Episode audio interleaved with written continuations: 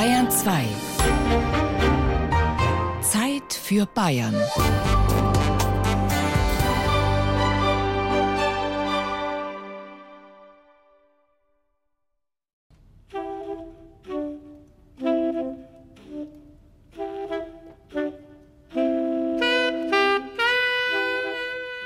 Also für mich ist Landpartie die Flucht aus der Großstadt in die Idylle des Landes ähm, mit viel Entspannung, mit viel Sonnenschein, mit viel Bewegung und mit Kennenlernen von anderen Menschen. Bernhard Jakob, Museum Jexhof.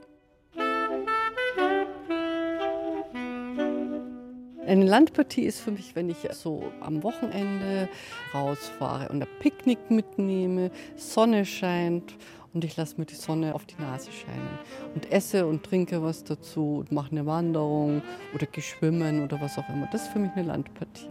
Elisabeth Boser, Gemäldegalerie Dachau. Also Landpartie, das ist ja ein Wort, das hat ja schon ein bisschen eine Geschichte und darum verbindet man natürlich viele Dinge. Erstens schöne Landschaft, Wirtshäuser, aber eben auch, dass man auf den Spuren von Leuten geht, die vorher schon mal da waren, Schriftsteller, Künstler, die dort gemalt haben. Landpartie hat was auch von dem altertümlichen Begriff Sommerfrische. Norbert Göttler, Bezirksheimatpfleger.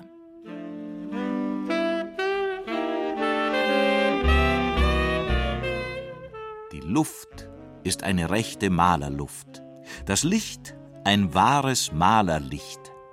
Was Wilhelm Hausenstein 1935 über das Dachauer Moos gesagt haben soll, das suchten und fanden Künstler im 19. Jahrhundert in vielen Gegenden Bayerns, vor allem an den Seen und in den Bergen.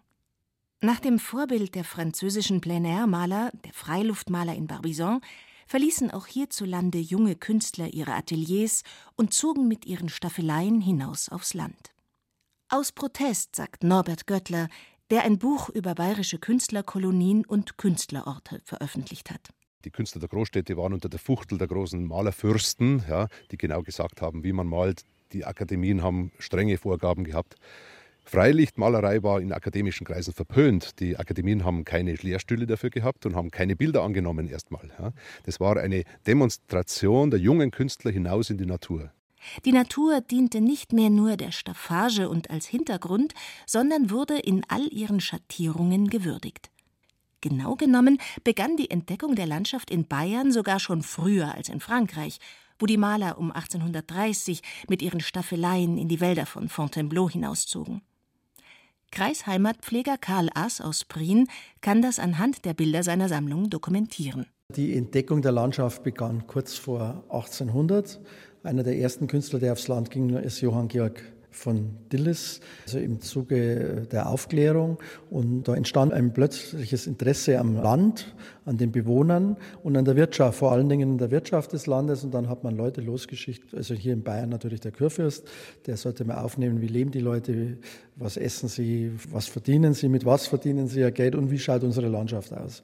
Und das ist die Entdeckung der Landschaft. Und hier war auch Dillis einer der ersten, der 1792 die am Chiemsee war und ein Bild gemacht hat, ein Aquarell, das sich heute in Nymphenburg befindet, vom Chiemsee mit Blick auf den Chiemsee von Rimsting auf das Zentrum, das damalige Zentrum des Sees, das Kloster Herrn Chiemsee, das man heute nicht mehr nachvollziehen kann, weil das Kloster säkularisiert wurde und seine beiden Türme verloren hat. Also das damalige Zentrum ging nach 1803 verloren. Wer sich für die Entwicklung der Landschaftsmalerei am Chiemsee interessiert, kann sich in der umfassenden Gemäldesammlung im Heimatmuseum von Prien einen Eindruck verschaffen. Manche Landschaftsszenen haben sich bis heute kaum, andere erheblich verändert. Denn die Bilder stammen aus verschiedenen Epochen und von verschiedenen Künstlervereinigungen. Die erste Künstlerkolonie entstand mitten im See, auf der Fraueninsel.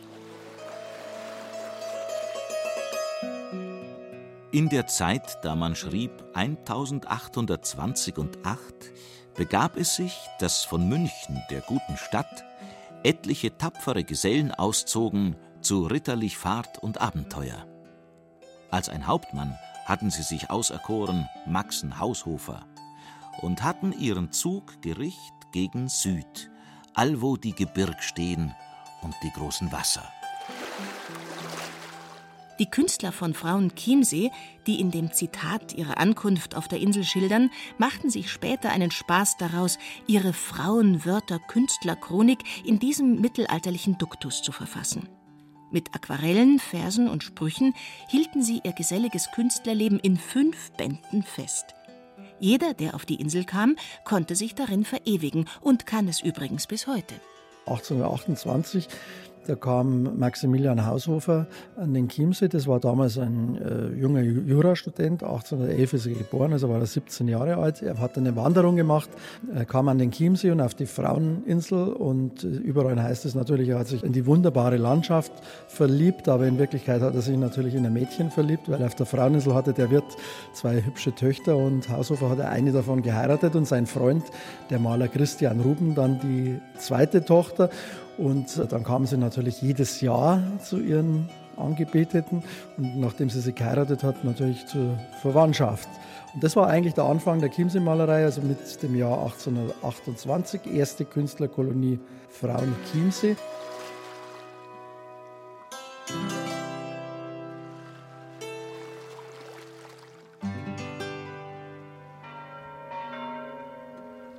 Ich sehe die stille Insel von der die feierlichen Glockenklänge herüberklingen.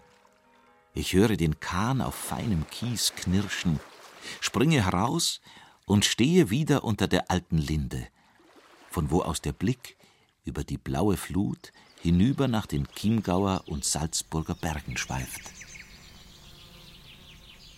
So beschreibt Ludwig Thoma in seinen Erinnerungen die Insel Frauenwörth, von deren besonderer Atmosphäre viele Maler und Schriftsteller angetan waren. Damals war Frauenwörth so weltverloren und still wie irgendein Inselchen in der Südsee. Schwärmte auch Emma Haushofer-Merck, die Enkelin des Maximilian Haushofer, der die Künstlerkolonie gegründet hat.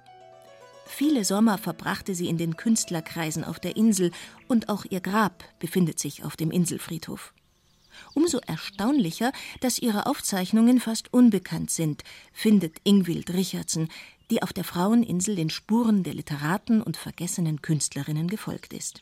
Also wenn man heute sich auf den Friedhof der Fraueninsel begibt, dann findet man dort ganz viele Gräber, nicht nur von den Malern, die dort gewirkt haben in der Künstlerkolonie im 19. Jahrhundert, sondern auch von bedeutenden Schriftstellern, unter anderem eben Max Haushofer, der Dichter, Philosoph, Wilhelm Jensen, von Marie Haushofer, von Emma Merck, damals ganz bekannte Frauenrechtlerin in Bayern. Heute kommt immer so das Bild rüber, ja, da waren nur die Maler. Das stimmt nicht. Äh, da waren ganz viele bekannte Literaten ihrer Zeit und haben mit den Malern zusammen dort gelebt, gewirkt, haben sich gegenseitig inspiriert und das ist auch das Besondere damals gewesen. Die Chiemsee-Novellen von Emma Haushofer-Merck beispielsweise, in denen sie zwar fiktiv, aber trotzdem nah an der Realität das damalige Leben auf der Fraueninsel schildert, waren zu ihrer Zeit sehr erfolgreich. Die Schriftstellerin erinnert sich darin auch an viele amüsante Details. Die Fischerbuben waren von den Malern durch die Versprechung von Zuckerln dahin gebracht worden, dass sie jedes Mal, wenn sie einem von der Zunft begegneten, stillstanden und den Spruch hersagten: Malen ist eine schwere, aber sehr notwendige Kunst. Maximilian Haushofer, dem Großvater der Schriftstellerin und seinem Kreis, folgten bald Maler und Dichterfreunde aus ganz Deutschland. Eine zweite Künstlergeneration machte sich dann in der zweiten Hälfte des 19. Jahrhunderts auf der Insel breit gefolgt von Künstlern aus ganz Europa. Denn nicht nur in München hatte sich die Schönheit der Insel herumgesprochen, erzählt Karl Ass. Der Chiemsee wurde ja dann bekannt durch Raub und Wopfner, aber vor allen Dingen durch die Illustrationen in den Zeitschriften, die es damals gab, vom Fels zum Meer oder die Gartenlaube. Da waren diese ganzen Bilder in Reproduktion, in Stichen abgebildet. Und also so konnte man natürlich auch in Paris sehen oder in, in Amsterdam, dass da einen See gibt, der romantisch ist und dass es dort Fischerleute und dass das ursprüngliche Leben dort noch ist. Und so kamen viele Künstler hier auf den Fahrten durch Europa äh, auch an den Chiemsee und haben hier Chiemsee-Bilder geschaffen. Und damit geholfen, Ruhm und Klischee des Sees und eigentlich ganz Bayerns zu verbreiten. Ein Bild, das die gesamte Entwicklung Bayerns und des Fremdenverkehrs beeinflusst hat. Wie ursprünglich und romantisch es dort ist, hatte sich im ausgehenden 19. Jahrhundert bereits bis nach Übersee herumgesprochen, authentisch nachzulesen in den Künstlerchroniken von 1888. Amerika, auch schon da. Dürr wie Holz, aber stolz. Malt und skizzt, rot bemützt. Fischt und schwimmt, Breakfast nimmt. Abends Tee, Jemini. Zeichnungsbuch, Gottes Fluch. Keine Spur von Natur. Hinten schön anzusehen, vorn, oh weh. Bald adieu. Die Insulaner, die damals noch in einfachen Holzhütten und vom Fischfang lebten, beäugten das lockere Künstlervolk zwar zunächst skeptisch, aber da sich die Maler auf der Insel einquartierten und ordentliche Zechen in der Künstlerstube beim Inselwirt machten, waren sie als Einnahmequelle willkommen. Mit der Zeit entwickelten sie sich zum festen Bestandteil der Insel, wie die Linden und das Kloster.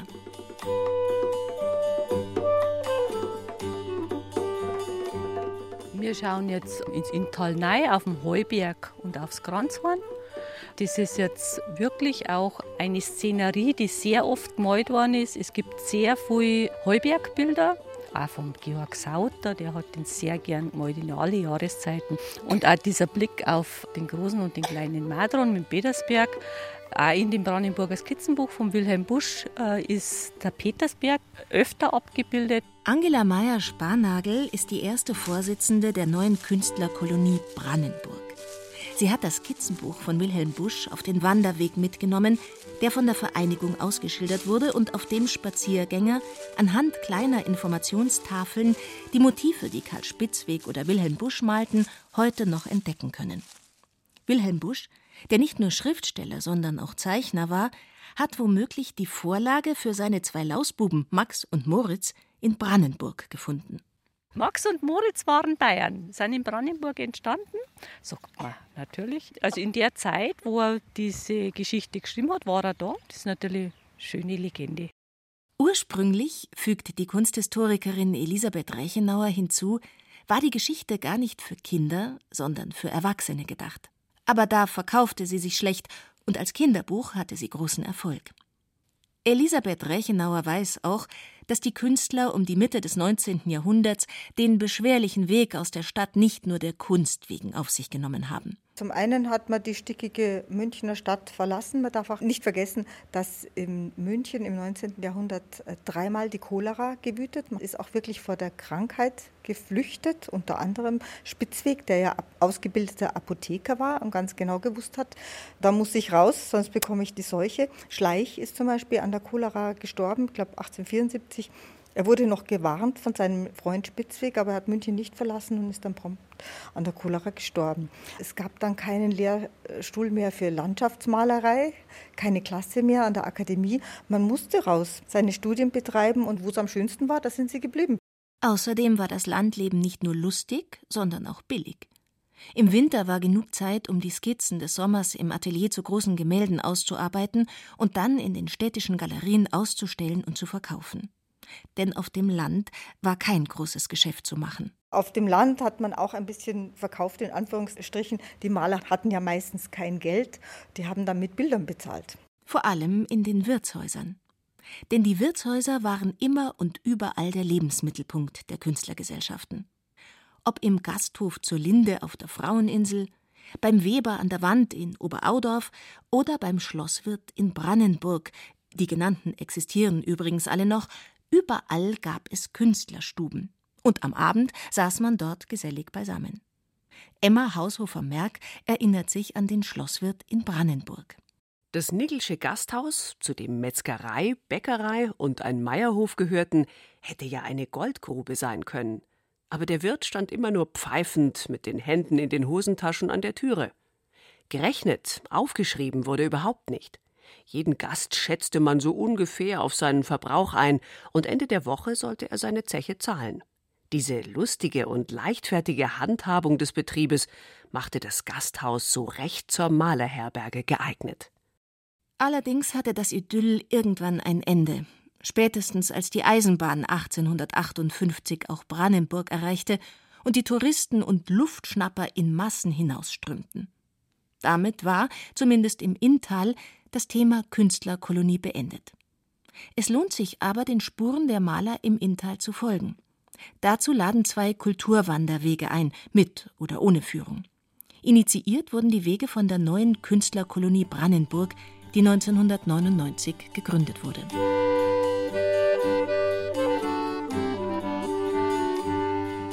Künstler am Chiemsee und in Brandenburg waren noch eher Sommergäste, die sich zwar Jahr um Jahr, aber meist nur ein paar Wochen oder Monate einmieteten. Ganz anders in Dachau. Spätestens um 1900 ließen sich Künstler dort nieder und bildeten eine Künstlerkolonie. Bezirksheimatpfleger Norbert Göttler definiert den Begriff auf zwei Arten. Die etwas lockerere, weitläufigere, einfach wo sich Künstler ansammeln, da gibt es natürlich viele Orte in Deutschland. Ja. Die strengere Definition ist, dass Künstler eine gemeinsame künstlerische Idee haben, aber auch sich Kolonien bauen, also einen Baustil gemeinsam entwickeln. Und das ist hier der Fall. Eines dieser Prachtstücke, das Haus des Zeichners und Malers Hermann Stockmann, wird heute immer noch als Künstlervilla genutzt. Es steht heute zwischen Geschäften und modernen Wohnbauten in der belebten Münchner Straße. Etwas ruhiger liegen noch weitere erhaltene Künstlervillen, die alle zur etwa gleichen Zeit entstanden sind. Das geradezu Geheimnisvolle dieser eigenartigen Landschaft aber lag in ihren reichen atmosphärischen Stimmungen, etwa bei Föhn, Gewittern Sonnenauf- und Untergängen. Was Karl Thiemann in seinen Erinnerungen eines Dachauer Malers 1908 beschreibt und wovon heute längst nichts mehr zu sehen ist, das hatten auf ihren Wanderschaften auch schon die früheren Landschaftsmaler wie Schleich, Morgenstern und Spitzweg entdeckt.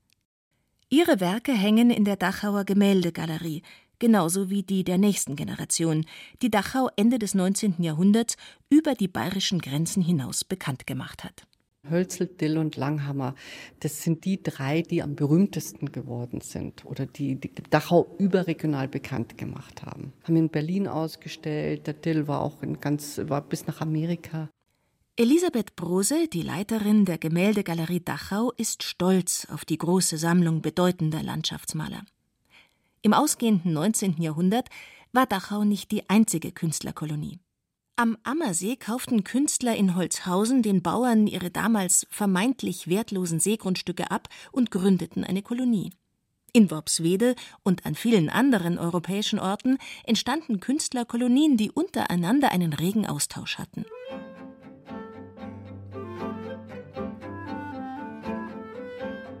Die Dachauer Maler bildeten keine Schule. Jeder verfolgte seinen eigenen Stil, zum Teil vorimpressionistisch, zum Teil noch realistisch. Die ansässigen Künstler, die sich eigene Villen oder Häuser leisten konnten, waren Professoren oder lebten gut von ihren Malschulen. In Zeitungsartikeln wurde das Moos damals als Malerparadies gepriesen. Alte Fotos zeigen die Maler mit Palette und Staffelei beladen durch die Natur wandern. Damen in wallenden Gewändern und mit großen Hüten stehen vor ihren Staffeleien und malen Kühe. Ein gewagtes Motiv für Frauen, die damals noch nicht an der Kunstakademie studieren durften und die gern als Malweiber bezeichnet wurden.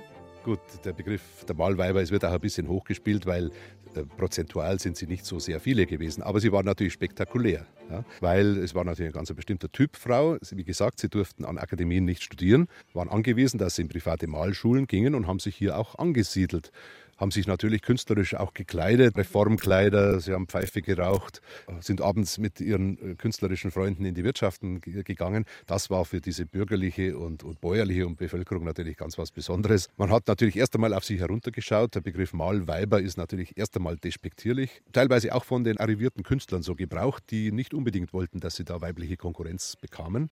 Den Dachauer Bauern und Bürgern war das Künstlervolk insgesamt, ob Mann oder Frau, zunächst suspekt. Die haben eigene Wirtschaften gehabt, eigene Kneipen. Auch im Moor gab es ein paar Wirtschaften, wo sich die getroffen haben.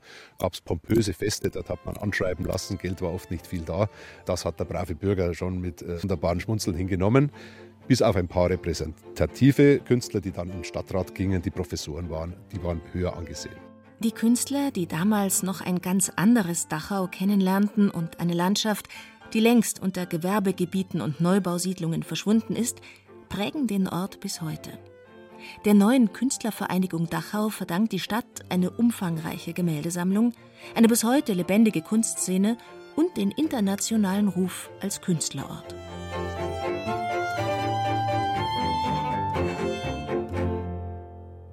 Die Künstler und die Schriftsteller und auch die Musiker, die neigen ja dazu, immer besonders schöne Plätze zu entdecken, wo sie besonders gut inspiriert werden. Dazu gehört zum Beispiel an erster Stelle das Tegernseer Tal, dazu gehört auch das Voralpenland bei Murnau, dazu gehört auch Sindelsdorf. Diese Menschen, die kommen als Künstler und mieten sich möglichst günstig in Bauernhöfen oder wo es halt was zu mieten gibt ein. In dem Moment, wo diese Orte von Künstlern entdeckt werden, kommen natürlich auch die Großkopferten und entdecken diese Orte mit. Und irgendwann kommt der Massentourismus. Aber zu der Zeit, die Elisabeth Tworek in ihrem Buch Trügerische Idylle beschreibt, gibt es ihn noch nicht. Allerdings verschwindet mit den Großkopferten und spätestens mit den Nazibonzen das idyllische Leben am Tegernsee. Dieses Idyll, das der Adel und mit ihm Schriftsteller, Maler und Musiker schon hundert Jahre zuvor für sich entdeckt hatten, änderte sich schlagartig. Wer sich nicht anpasst, muss gehen. Aber noch ist es nicht so weit. Beim Tegernseer Tal würde ich ganz klar von einer Künstlerkolonie sprechen, vor allem weil Ludwig Thoma und Ludwig Ganghofer dort sich immer wieder mit Simplicissimus Redakteuren, Simplicissimus Zeichnern getroffen haben und in der Zeit, wo Ludwig Thoma in Tegernseer Tal gelebt hat, von 1908 bis 1921, bis zu seinem Tod, hatte er einen sehr, sehr regen Künstlerkreis ständig um sich herum.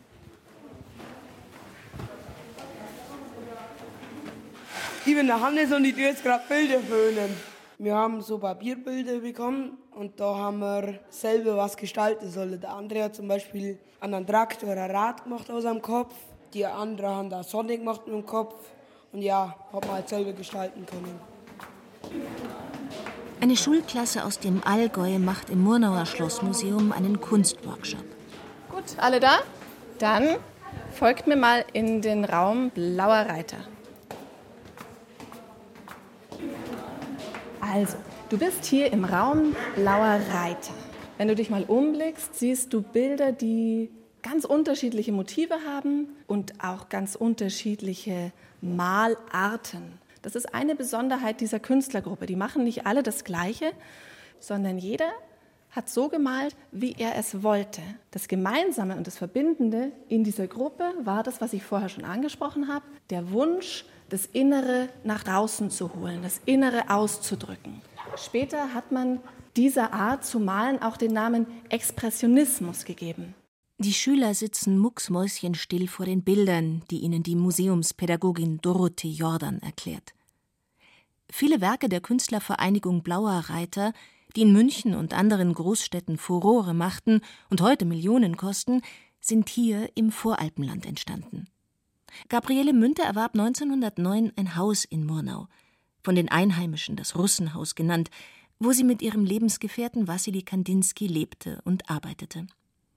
Heute ist das Münterhaus ein Besuchermagnet und Lieblingsmotiv zahlreicher Hobbykünstlerinnen und Künstler, die ihrem großen Vorbild nacheifern. Also man merkt hier in Murnau, wenn Sommer wird, weil dann kommen die ganzen Malschüler und Schülerinnen und die stehen dann auf dem Weg zum Münterhaus, dicht gedrängt an der Straße mit ihren aufgebauten Staffeleien. Sie stehen aber auch im Moos oder am Staffelsee. An all den Orten, an denen Gabriele Münter und Kandinsky auch gemalt haben, versuchen sich heute Hobbykünstler an den Motiven.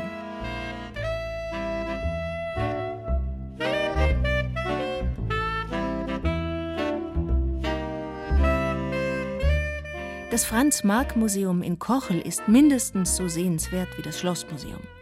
Beide gehören zum Verbund Museenlandschaft Expressionismus, genau wie das Campendonk-Museum in Penzberg und das Buchheim-Museum in Bernried. Das Erbe der Künstler ist also noch an vielen Orten lebendig.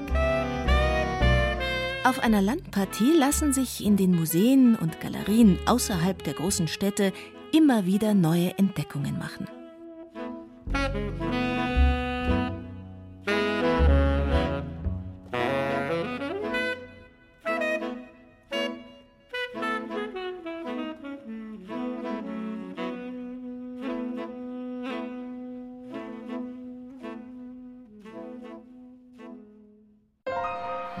Dieser Podcast gefallen hat, dann gefällt Ihnen vielleicht auch Mythos Bayern.